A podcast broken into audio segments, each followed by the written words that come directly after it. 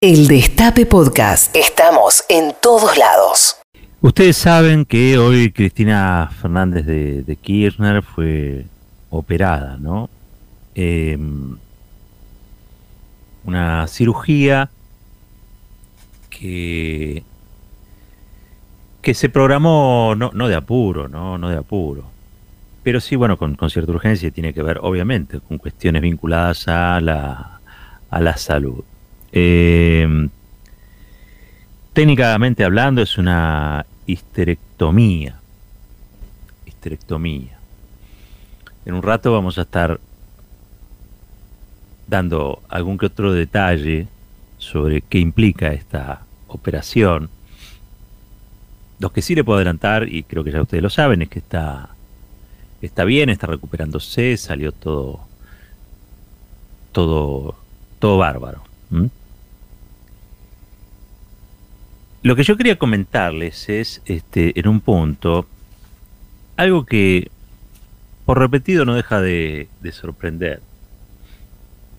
Y es este el, el, profundo odio, ¿no? El profundo odio que tienen ciertos sectores hacia Cristina, hacia los Kirchner, hacia el kirchnerismo. Ahora me voy a ocupar un poquito de la presidenta del PRO, me refiero a Patricia Bullrich que cuando le preguntaron por la operación de Cristina dijo, en los momentos difíciles se esconde. No está. Eso quiere decir algo. ¿Será que planificó la operación para no estar cuando se den los resultados a nuestro favor? Esto lo hizo en Salta, estaba en la provincia de Salta haciendo, haciendo campaña. Les voy a volver a, leer lo que dijo eh, Patricia Bullrich. La, presidenta del principal partido de oposición de la Argentina, que algo quiere decir, digo, más allá del personaje, eh, más allá de, lo detestable del personaje, vamos a decir así, institucionalmente es la presidenta del principal partido de oposición, del partido que fundó nada más y nada menos que el expresidente Macri, junto con Horacio Rodríguez Larreta, ¿no? el jefe de gobierno porteño, es decir, Patricia Bullrich no es una comentarista de la realidad, es alguien, un activo protagonista, una, activa protagonista en este caso de la escena política. Sobre la operación de la dos veces presidenta y actual vicepresidenta, dijo, en los momentos difíciles se esconde, no está. Eso quiere decir algo. ¿Será que planificó la operación para no estar cuando se den los resultados a nuestro favor? Miren, esto es más que un comentario desafortunado. Esto es más que una Bullrich auténtica. Esto es una depravación. Esto es una depravación. Están tomando la política de los pelos y la están arrastrando a un lugar del que es muy difícil retornar, del que es muy difícil volver, que ni siquiera es el barro de la historia, es la inmundicia donde viven. Porque nadie puede, para un adversario político, utilizar los problemas de salud, las circunstancias de salud, en el marco de la disputa, ni siquiera la disputa política, sino en este caso la disputa electoral, un tema de coyuntura.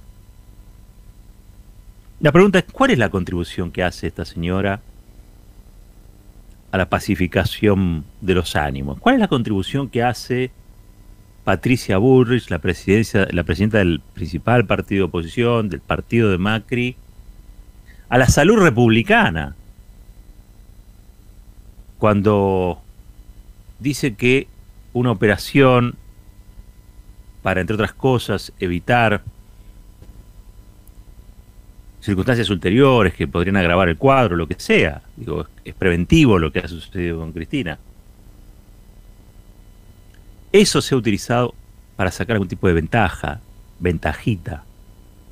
Por eso digo, esto es una depravación. es todo lo que la política no debería ser. Frente a la salud del otro, frente a la debilidad del otro. Un poco de... No sé si la palabra es empatía. Porque la palabra empatía ustedes saben. Quiere decir que uno se pone en los zapatos del otro, uno se conduele con el otro. Patricia Burro ya ha quedado demostrado más de una vez esa situación empática solo la, puede llegar a tener con gendarmes y policías, digamos, pero con el resto de aquellos que no trabajamos en las fuerzas de represión en las fuerzas de seguridad, o en las fuerzas del orden o del desorden, como les guste verla, parece que no tiene, parece que no le da la nafta para ser empática con los demás a Patricia Bullrich.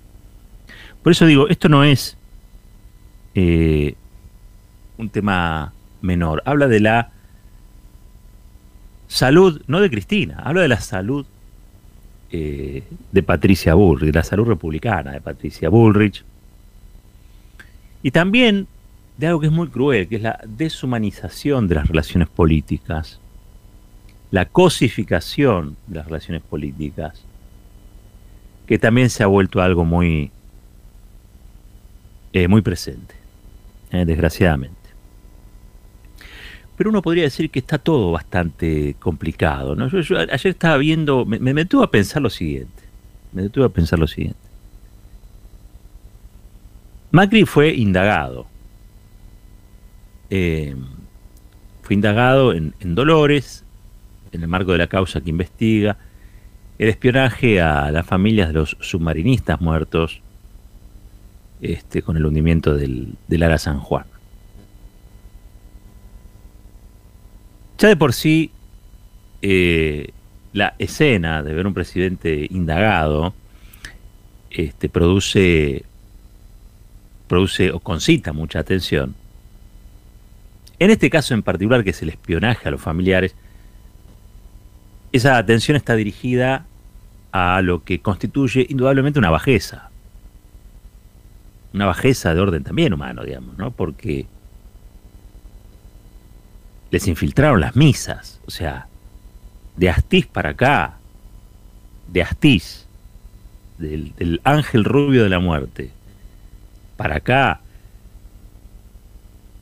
son como situaciones muy similares. No estamos en un. No estamos en un. en un gobierno militar. No está funcionando el terrorismo de Estado en Argentina, pero sí hay que decir que durante el gobierno de Mauricio Macri se quebró el Estado de Derecho una ficción de Estado de Derecho, pero que en los hechos prácticos consagraba derechos y garantías para algunos y para otros no. Pero lo sorprendente es que Macri, antes de ir al juzgado, se fue al campo de golf de Dolores a jugar al golf. A jugar al golf.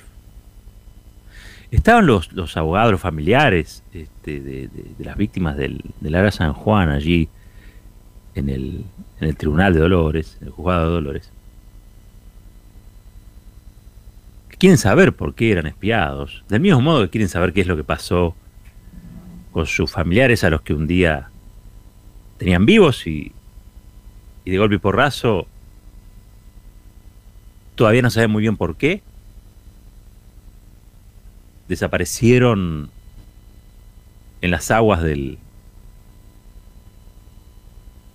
del mar argentino. Quieren saber, quieren respuestas, quieren ser tratados como lo que son, víctimas de una situación inesperada, imprevista, dolorosa y trágica. Pero el que tenía que darle respuesta estaba jugando al golf. Y el que tenía que darle respuesta se plantaba o intentó plantarse como víctima de una situación de persecución. Las únicas víctimas son las familias de los submarinistas de Lara San Juan. Macri no es ninguna víctima. En todo caso, se está investigando si fue el victimario. En todo caso, se está investigando si él dio la orden de espiar o no de gente que reporta casi exclusivamente, digo yo, ¿no? Porque los servicios de inteligencia reportan al presidente de la nación. Eso es lo que se está investigando allí en Dolores. Le quieren sacar la causa al, al juez Baba, se la quieren llevar para cualquier lado, para Comodoro Pi. También en un rato vamos a estar hablando, hablando de eso. Pero bueno, nada. Está el dolor de las víctimas y está el, el, el imputado, vamos a decirlo así, por otro lado jugando al golf. El episodio del micrófono. Ayer lo vi tratado eh, casi, yo diría, de, de modo esquizofrénico el tema. Me preocupé por ver un poco la tele para ver cuál iba a ser el enfoque de la comunicación hegemónica alrededor de lo ocurrido, ¿no? Y, me, me confirmaron todas mis sospechas. Se ponía eh, o se valoraba el pedido de disculpas eh, y se lo ponía casi en equilibrio a la situación violenta de arrojar, tomar el micrófono, sacarlo de la caña y tirarlo al piso, al agua, ¿no? A una zanjita.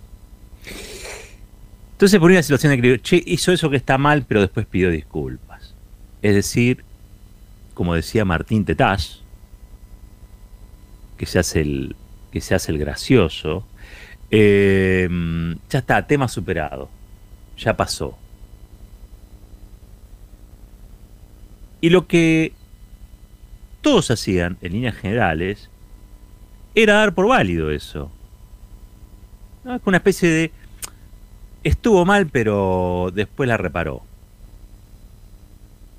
Vi algunos personajes que salieron a criticar al presidente casi arrepentidos después de hacer eso. Qué miedo le tienen, ¿no?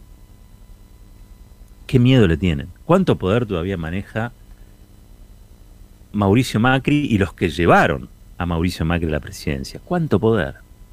¿Cuánto poder? ¿Qué tipo incombustible Hernán Lombardi? Eh? qué tipo incombustible. Qué influencia que ha ganado desde el tiempo, desde aquel momento en el que era este, funcionario de turismo de Fernando de la Rúa hasta, hasta ahora.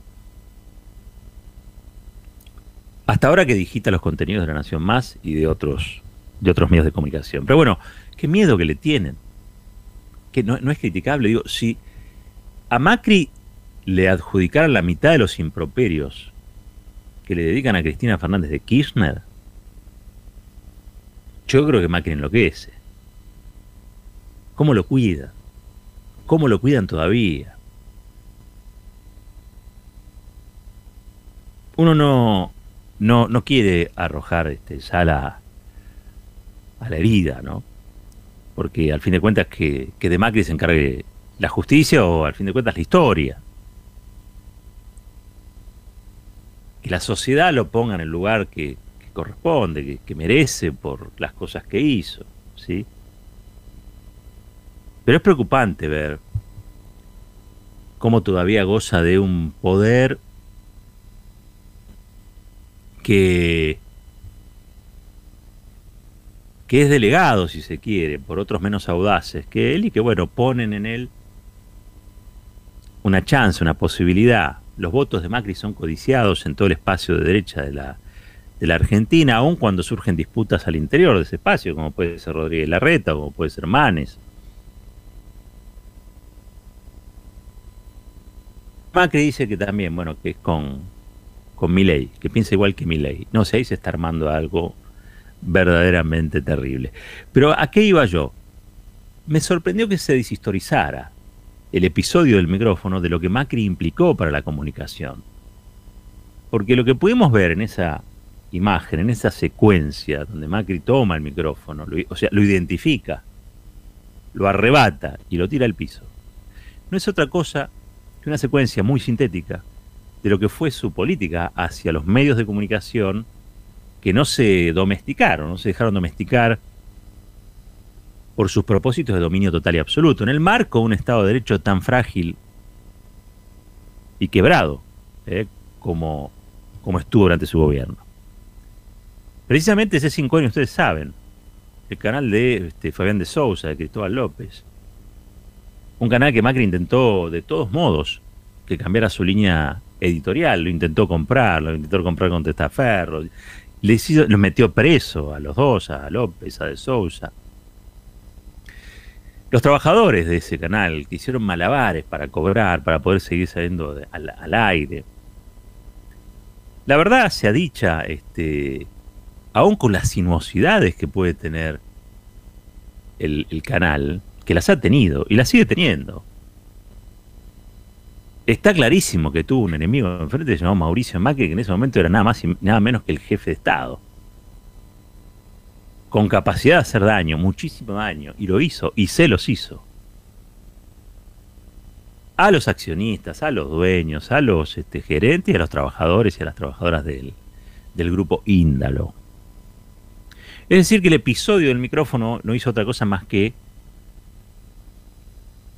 resumir algo que sucedió durante todos esos años. Porque también es cierto que Macri es el personaje bajo su gobierno, mejor dicho, en el que una patota entró al diario Tiempo Argentino y rompió y rompió todo.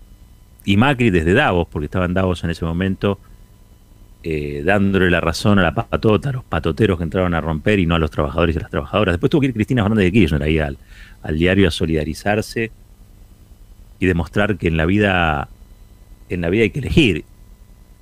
Y mientras Macri estaba o elegía estar con la patota, Cristina Fernández de Kirchner allí estuvo con los trabajadores ya cooperativizados, ¿no? Del diario Tiempo Argentino o del semanario cooperativizado Tiempo Argentino.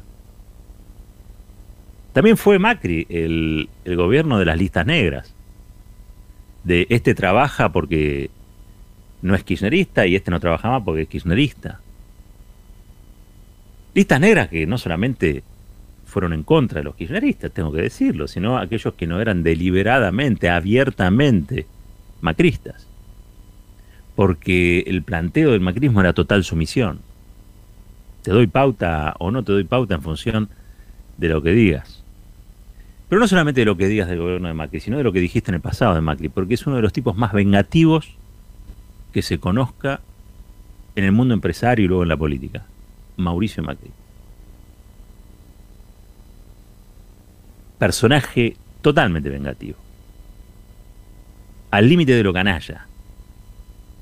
Que ha hecho y deshecho lo que ha podido durante el transcurso de su, de su gestión para eliminar las voces disidentes, para eliminar a las voces insumisas. Todo eso que pasó fue parte de una política, de una política de comunicación el descuartizamiento de la ley de servicios de comunicación audiovisual, la ley de medios, también en función de las cosas que se decían o se dijeron. Este tiene trabajo y el otro no tiene trabajo. Todo eso pasó. Desgraciadamente nadie lo historizó, por lo menos en los canales que yo estuve viendo ayer, en los que, salvo en C5N obviamente, ¿no? Pero en el resto, en el resto, nadie historizó, nadie contextualizó ¿Qué significaba? Que Macri tomara ese micrófono y no cualquier otro y lo arrojara al piso. Nadie lo contextualizó, nadie lo historizó, y eso es una demostración todavía del poder que detenta Macri. Porque aparte nosotros contamos con unas desventajas, y yo se los tengo que decir, les tengo que confesar, que tenemos una desventaja grande porque lidiamos la mayoría de las veces con tipos tan siniestros que niegan lo evidente. Yo veía ayer como un militante de, del macrismo, ahora candidato, decía, no lo tiró, no lo agarró, se lo llevó por delante y se cayó solo. Lo escuché una vez, lo escuché dos, lo escuché tres. Eh, me puse a ver las diferentes imágenes. Digo, capaz que tiene razón, porque la verdad que era un tipo que estaba diciendo eso con un nivel de certeza que generaba dudas es lo que suele pasar, ¿no? Cuando alguien habla y dice taxativamente algo, el otro dice, che, pará, lo está diciendo de una manera que parece verosímil, ¿no? Que parece cierto. Pero no siempre lo que es verosímil es cierto, o no siempre lo que es verosímil es verdadero. Bueno, evidentemente, este señor mentía casi descaradamente. Es como si alguien viene y está vestido de un color, vamos a poner, está vestido de negro y el otro dice, no, está vestido de blanco. Y para todos es negro. El, tipo insistía, no, no, estaba vestido de blanco. Y yo digo que esto es una desventaja, una desventaja enorme, porque entre la mentira y la verdad, siempre la verdad corre con alguna desventaja. Y yo digo con una gran desventaja. Y no es solamente por la asimetría, sino también porque la mentira es ilimitada. Uno puede mentir eh, sin ningún tipo de restricción. La verdad es única. Pero la mentira es sideral, planetaria, universal. No hay forma, o sea, de, de ponerle alguna limitación a alguien que quiere mentir. ¿Para qué quiere decir la verdad? Bueno, está contenido dentro de algo que es la religión de los hechos. Remite a hechos que ocurrieron, que están sucediendo. Por eso digo, ahí se corre con una total desventaja. Eso que ha pasado ayer, eso que vimos nosotros, quedó en... Se chocó el micrófono y pidió disculpas. Y ya está, y ya pasó. Y sin embargo es mucho más grave, porque es la expresión de lo que fue toda una política de comunicación que dejó a los sectores democráticos que peleamos por la pluralidad, por la diversidad, por la democracia, por la democratización de la comunicación, en una total desventaja donde es lo mismo mentir que decir la verdad. Donde es lo mismo dañar que pedir disculpas. No es lo mismo dañar que pedir disculpas. Pero esto que estoy diciendo yo, que parece algo de perogrullo, nadie lo planteaba en estos términos. Macri es mucho más dañino y su sed vengativa es también inabarcable como para que se le conceda el margen de error o equivocación que tienen las buenas personas. No es una buena persona. No es una buena persona. Una buena persona que está siendo convocada a una indagatoria, acusada de espiar a los familiares de una tragedia, la mayor tragedia naval después del el crucero, el hundimiento del crucero Belgrano este, no se me ocurre, digamos, una, tragedia, 44 submarinistas, ¿sabe lo que le, le, sale al país un submarinista, digo, en términos de eh, capacitación, entrenamiento, formación? No es que cualquiera se mete en un submarino y el submarino anda. Eso es una verdadera tragedia, una verdadera tragedia. Pero antes de ir a dar respuesta por eso, se va a jugar al golf. Eso es Macri. Macri es el tipo que tira el micrófono a de C5N diciéndole, amenazando a los que miran C5N, más que a los propietarios de C5N, miren lo que hago con ustedes. Por eso, la presidenta, la presidenta de su partido, Patricia Bullrich, puede decir lo que, lo que dijo hoy. Y es que Cristina Fernández de Kirchner planificó la operación para no estar cuando se den los resultados a nuestro favor. Esto es una, una depravación, decíamos antes, ¿no? Es llevar la política a un lugar de que no se, no se vuelve tan fácilmente. Porque, insisto, no es el barro de la historia, es la inmundicia en la que viven estos personajes. Esto es fuerte y al medio. El Destape Podcast. Estamos en todos lados. El Destape Podcast.